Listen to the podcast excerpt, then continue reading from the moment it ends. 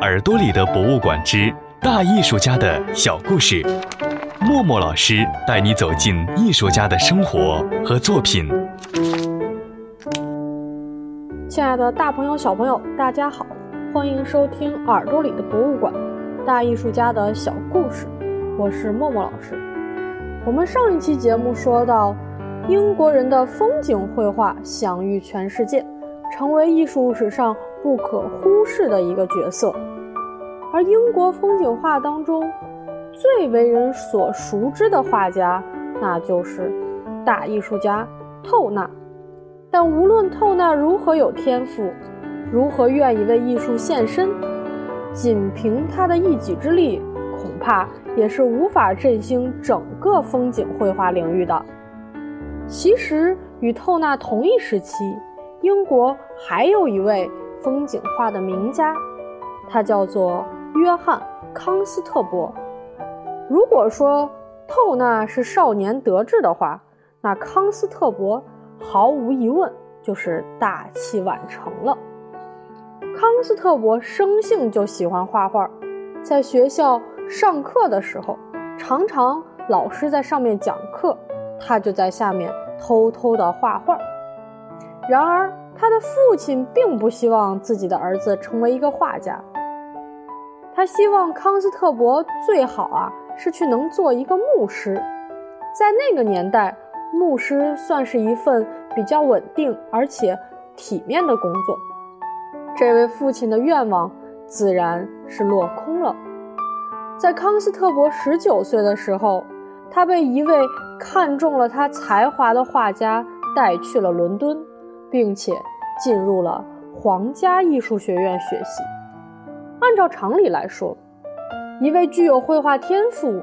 又对艺术创作有着无比热情的年轻人，他经过了更加系统的学习，本应更快地成长为一名艺术家才对。可是，在康斯特伯的身上，这一切并不那么的顺利。他在美术学院里面想要模仿大师们的绘画风格，但是并没有成功，没有能完成成为画家心愿的康斯特伯。垂头丧气地回到了自己的家乡。他觉得，既然画不了画，做不了画家，干脆我就做一个磨坊主算了。但并不是说他回到了家乡就放弃了绘画。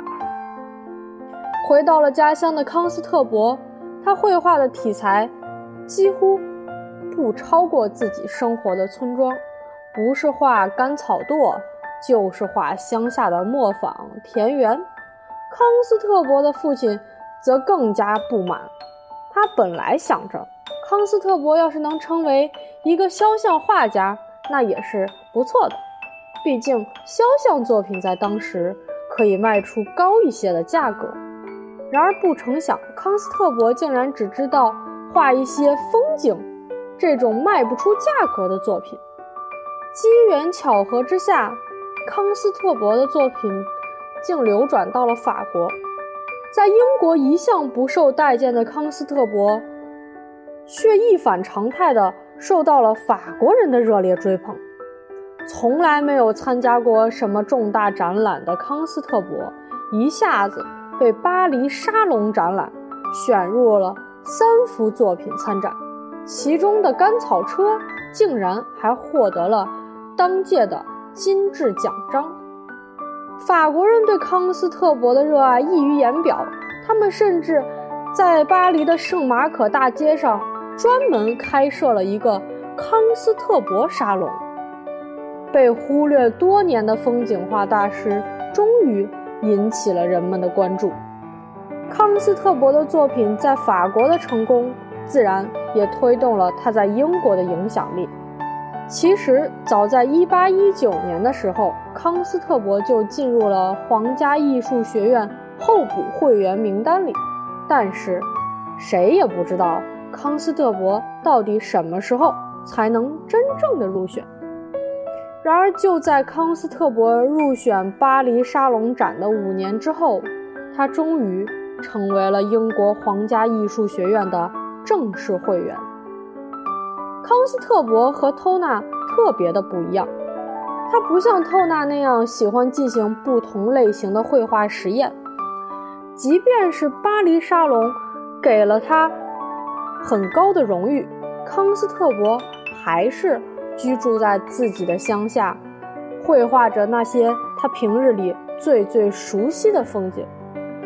他热爱他的家乡，也热爱大自然，甚至英伦三岛当中，他都没有去过苏格兰和威尔士。用康斯特伯的话来说，他说：“我生来就是为了描绘更幸福的大地，我的古老的英格兰。”所以，康斯特伯也算是艺术史上的一朵奇葩。他没有去巡游过欧洲。